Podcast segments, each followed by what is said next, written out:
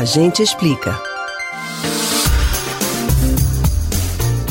A notícia do início da vacinação contra o novo coronavírus no Brasil deixou muita gente animada.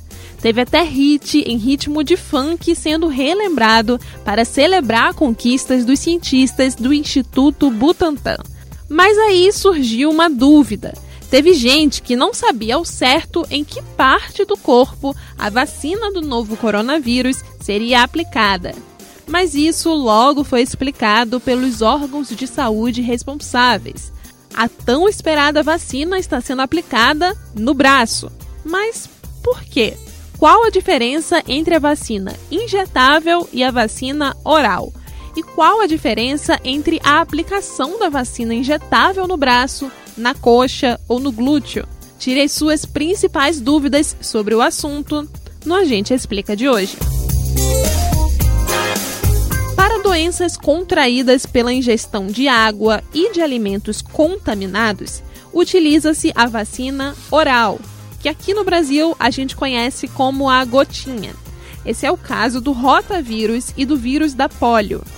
A escolha da gotinha se dá por ela fazer o mesmo trajeto do vírus, estimulando o organismo a produzir anticorpos e oferecendo proteção às áreas mais sensíveis, como boca, estômago e intestino. Já contra as doenças transmitidas pelo ar, como tuberculose, difteria, coqueluche, sarampo, cachumba e Covid-19, resta a injeção.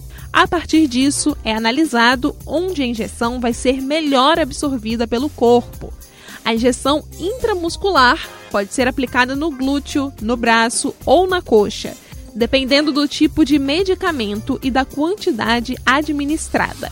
A injeção subcutânea é uma técnica na qual o remédio é administrado com uma agulha na camada adiposa que fica por baixo da pele.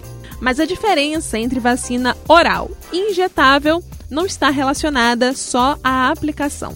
A vacina oral é feita com vírus atenuados, ou seja, um agente infeccioso que é processado em laboratório e perde o poder nocivo. Quando ele é introduzido por meio da gotinha em nosso corpo, o agente se reproduz e, a partir disso, provoca a resposta imunológica do organismo. Já a vacina injetável pode usar o agente infeccioso inativado, ou seja, ele já está morto e não precisa se reproduzir para gerar a resposta imunológica. Apesar de agora termos uma vacina, isso não significa que novas não podem ser produzidas. É capaz até mesmo que vacinas nasais que entrem diretamente na porta de entrada do novo coronavírus sejam aprovadas futuramente. Vale lembrar também que, apesar das vacinas aprovadas terem sido produzidas em tempo recorde, elas são confiáveis porque seguiram os mesmos passos que outras vacinas e medicamentos que já estão no mercado há muito tempo tiveram.